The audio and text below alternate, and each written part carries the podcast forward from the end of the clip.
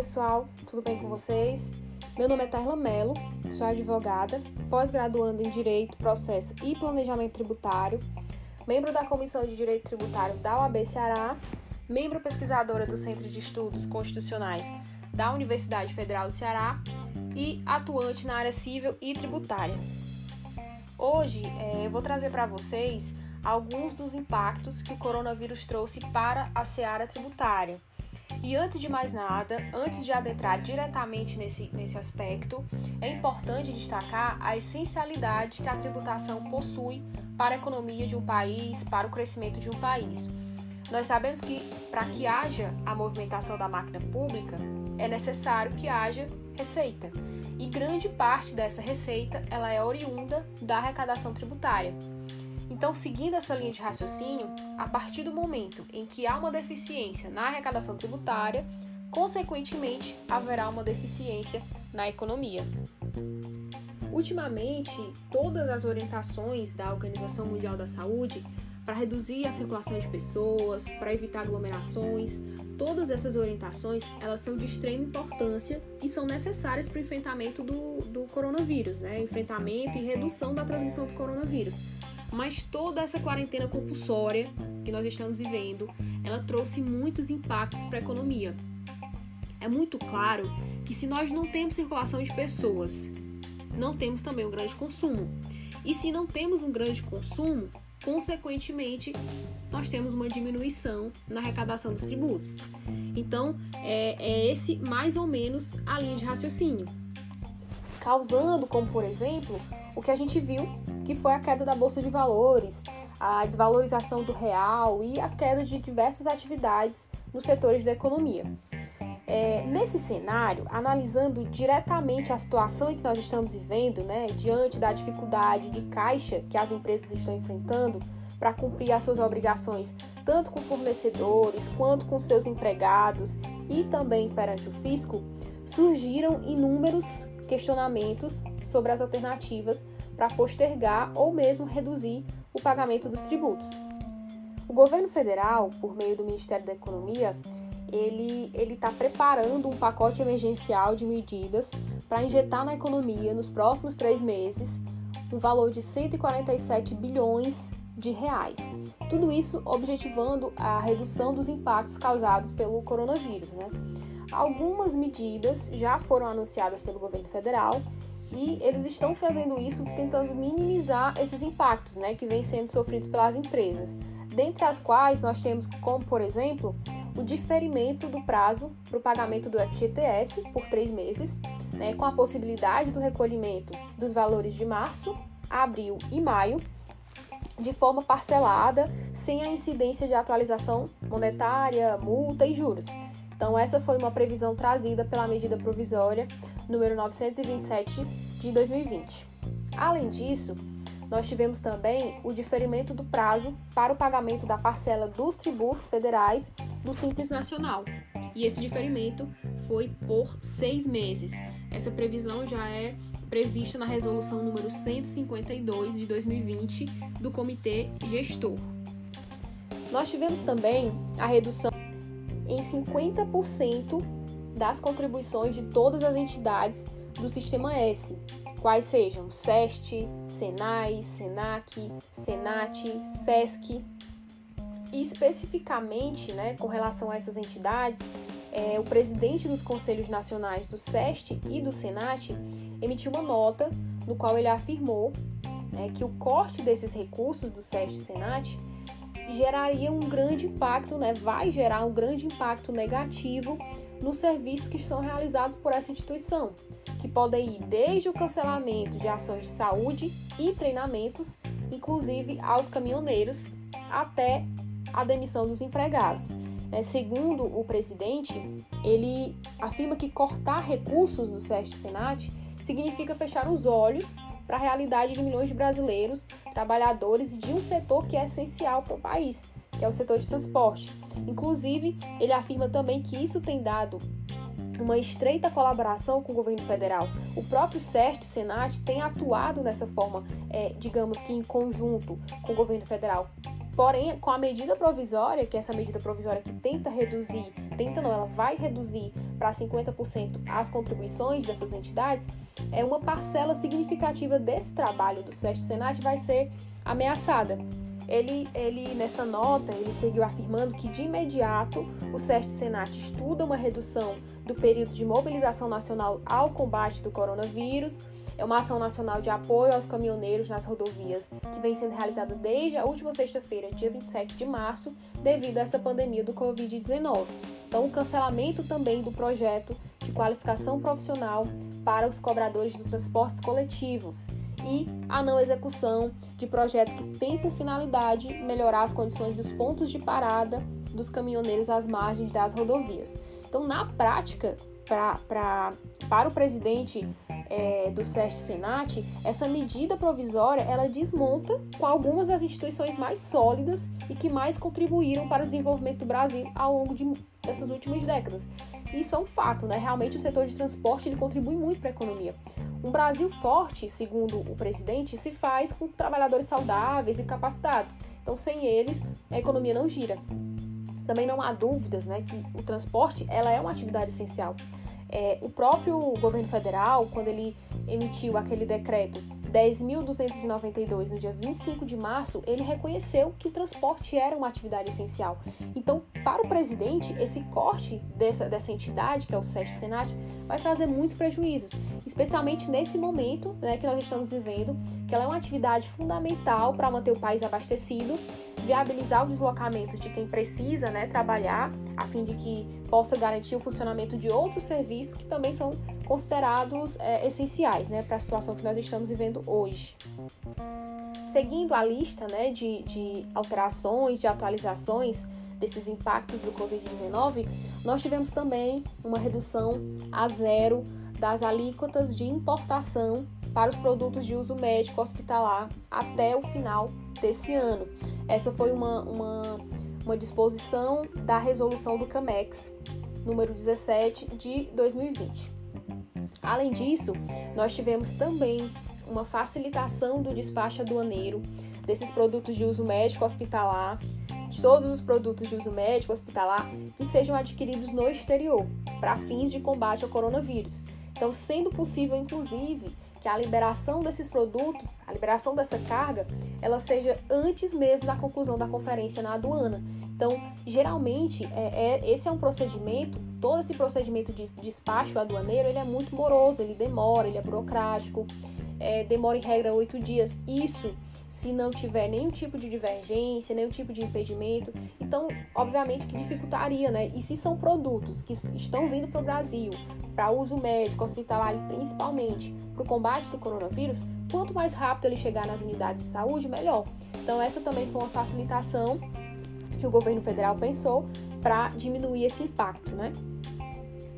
Já no tocante ao procedimento para cobrança dos débitos federais, o Ministério da Economia autorizou que a PGFN, né, a Procuradoria-Geral da Fazenda Nacional, suspendesse por 90 dias os prazos para contribuintes apresentar impugnações administrativas no âmbito de procedimentos de cobrança, suspender por 90 dias os prazos para instauração de novos procedimentos de cobrança, suspender por 90 dias os prazos do encaminhamento de certidões de dívida ativa para cartórios de protesto, suspender por 90 dias os prazos da instauração e procedimentos de exclusão de parcelamentos em atraso. Então, todas essas medidas que eu citei foram medidas que já foram tomadas pelo governo federal para tentar reduzir né, esse, esses impactos.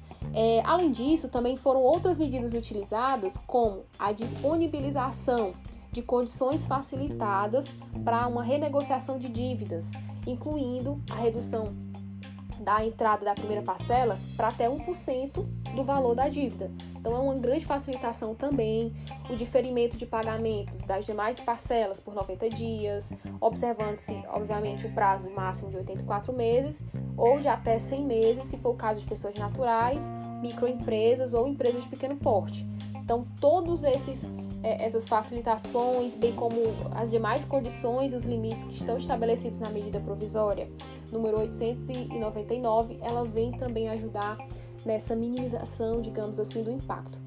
É, nós sabemos que os tributos eles são de variadas. Nós temos tributos que são de competência federal, assim como temos tributos de competência estadual, municipal, do Distrito Federal, né, que, que ele acumula né, algumas competências. E nesse sentido, alguns estados né, também estão adotando medidas. Todas essas outras medidas que eu falei anteriormente, elas foram medidas adotadas pelo governo federal, né, pela União.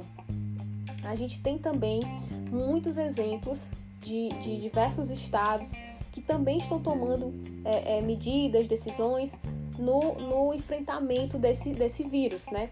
Por exemplo, o Distrito Federal, ele aprovou no dia 16 de março a redução da alíquota do ICMS, que é o Imposto sobre Circulação de Mercadorias e Serviços. O ICMS é um imposto de competência estadual, então somente o Estado, como eu falei aqui, o Distrito Federal, ele acumula alguma dessas competências, então ele também possui essa competência. Então, por ser de competência estadual, alguns estados, que é o exemplo do DF, está utilizando essa competência nessa situação que a gente está vivendo para tentar reduzir esse impacto. Então, a redução da alíquota do ICMS principalmente no caso aqui do Distrito Federal, foi sobre o álcool em gel e em outros produtos de prevenção ao coronavírus. E nós sabemos aí da escassez que, que o álcool em gel estava tendo em diversos estabelecimentos. Então, essa redução da alíquota né, do ICMS, que é o Imposto sobre Circulação de Mercadorias e de Serviços, vai facilitar também a entrada desse, desse produto né, em diversos estabelecimentos. É, aqui no estado do Ceará, no dia 27 de março, foi aprovada também a isenção do ITCMD. O ITCMD também é o imposto de competência estadual, que ele é o imposto sobre transmissão, causa mortes e doação, onde o objeto dessa transação, se forem bens, direitos ou valores que sejam destinados ao combate do coronavírus, essa, essa, esse imposto ele terá isenção, então não será preciso pagar. Além de todas essas medidas que a gente já falou, é, nós tivemos também medidas um pouquinho mais drásticas com relação ao cenário que estamos vivendo. No dia 20 de março, o Senado aprovou um pedido de reconhecimento do estado de calamidade pública que foi enviado pelo governo federal. É interessante, é, antes de, de falar a respeito disso, a gente destacar que o Congresso Nacional ele aprova anualmente o orçamento público para o ano seguinte. Então, o ano de 2020, o valor aprovado em 2019 para esse ano foi de 3,6 trilhões de reais. Então, a Lei Orçamentária Anual, a LOA, ela estima as receitas e fixa as despesas, ou seja, tudo que é recebido pelo governo e tudo que é gasto. Então, nesse sentido, a, de acordo com a LOA né, do, do ano passado, a meta fiscal para o ano de 2020 é, de acordo com o resultado primário do governo central, é o Tesouro Nacional, a Previdência Social, o Banco Central. É, essa meta fiscal ela era correspondente a um déficit de 124 bilhões de reais. Então, todas as movimentações do governo, do governo federal deveriam ser pautadas nessas diretrizes para que assim né, se conseguisse é, respeitar a lei de responsabilidade fiscal. Então, qual é a consequência da decretação do estado de calamidade no país? É, uma das principais é o reconhecimento de que o executivo, a partir do momento em que o estado de calamidade está decretado, o executivo ele possui, digamos que, uma possibilidade de gastar mais do que que era previsto. Então, ele consegue desobedecer, entre aspas, essas metas fiscais para que ele possa custear as outras ações de combate né, à pandemia. No caso, é, ele consegue ter um pouco mais de fôlego, ele não fica tão vinculado a essa meta fiscal, que era esse teto de 124 bilhões de reais. Outra situação, além dessa, com a decretação do estado de calamidade, além dessa possibilidade, nós temos também a possibilidade de vir a surgir a instituição de, de novos tributos, ou mesmo a, a instituição de, do aumento de alíquotas dos tributos que já existem, né? E também a possibilidade de haver aplicabilidade do empréstimo compulsório. É, nós temos no nosso ordenamento jurídico, no, no sistema tributário nacional, cinco espécies tributárias. Nós temos os impostos, que inclusive eu falei dele de dois desses impostos, que foi o TCMD e o ICMS. Nós temos é, as taxas, as contribuições de melhoria, as contribuições sociais e o empréstimo compulsório. Dessas cinco espécies, quatro delas nós vemos diariamente acontecendo no nosso cotidiano e elas são aplicáveis permanentemente, elas têm aplicabilidade permanente. O empréstimo compulsório ele é diferente de todas elas. Ele é um, ele é um, um tributo excepcional. Ele não tem a capacidade permanente. Você não precisa a capacidade não, a aplicabilidade permanente. Ele é um tributo que só pode ser instaurado de acordo com as hipóteses que são previstas lá na Constituição Federal. Ele tem previsão na Constituição Federal, no artigo 148, e tem também no CTN, no artigo 15. É, caso alguém possua curiosidade de olhar, tiver com Vadmec próximo, não sei, pode dar uma olhadinha no artigo 148 e no artigo 15. Quem não tiver também não tem problema, que eu vou estar tá lendo aqui é, tal qual está no texto da, da lei. O artigo 148 da Constituição Federal, ele vai falar o seguinte: a União, mediante lei complementar, poderá instituir empréstimos compulsórios. Inciso 1 para atender às despesas extraordinárias decorrentes de calamidade pública, de guerra externa ou de sua iminência. Artigo 15 do CTN. Somente a União, nos seguintes casos excepcionais, pode instituir empréstimos compulsórios. Inciso 1 guerra externa ou sua iminência. Inciso 2 calamidade pública que exija auxílio federal impossível de atender com os recursos orçamentários disponíveis. Então, como a gente viu, há previsão na Constituição Federal. É, uma das hipóteses de aplicabilidade é o estado de calamidade que a gente já está vivendo. Então, caso seja preciso ser, ser instalado, digamos assim, aplicado o, o tributo de é, empréstimo compulsório, ele será. Então, o que, que consiste né, no empréstimo compulsório? Ele é uma, um empréstimo, o próprio nome é autoexplicativo, onde o contribuinte dá um valor para a União, é somente a União que tem competência para instituir, ele é um, um tributo de competência federal, e também por lei complementar. Não é algo tão simples de ser, de ser aplicado. Ele é muito excepcional, então ele precisa passar por um procedimento bem mais rigoroso que é o procedimento da lei complementar.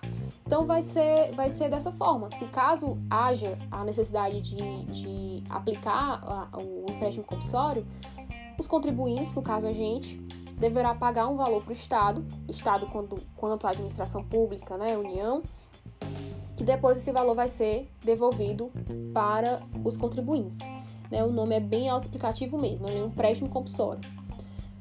Por fim, é, a gente teve uma muito recente, uma decisão muito recente, anunciada pelo Ministério da Economia na última quarta-feira, no dia 1 de abril, que o prazo para entrega né, das declarações do imposto de renda da pessoa física do, do ano de 2020, ele foi prorrogado.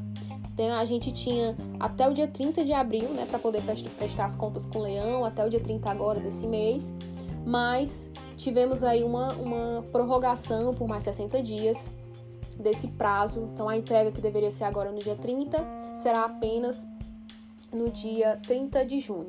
É importante fazer um destaque também que as pessoas em que não cumprirem com esse prazo de, de 60 dias terão condições também de pagar uma multa aplicável no valor mínimo de 165 reais. E aí, importante aqui, já teve essa prorrogação, é importante que a gente consiga manter é, essa, essa entrega dessas declarações dentro desse prazo. Por fim, pessoal, todas essas atualizações que eu mencionei aqui para vocês é, foram levadas em consideração essa data que eu estou gravando esse, esse podcast, que é no dia 2 de abril de 2020 tendo em vista todo o cenário que a gente se encontra, de incertezas, é, sem nenhum precedente, muito provavelmente haverão novas atualizações, haverão novas mudanças, e isso nas diversas áreas do direito. E nós devemos continuar ligados em cada passo dos governos, é, tanto estadual quanto federal, para nos mantermos diariamente atualizados e preparados para enfrentar essa crise.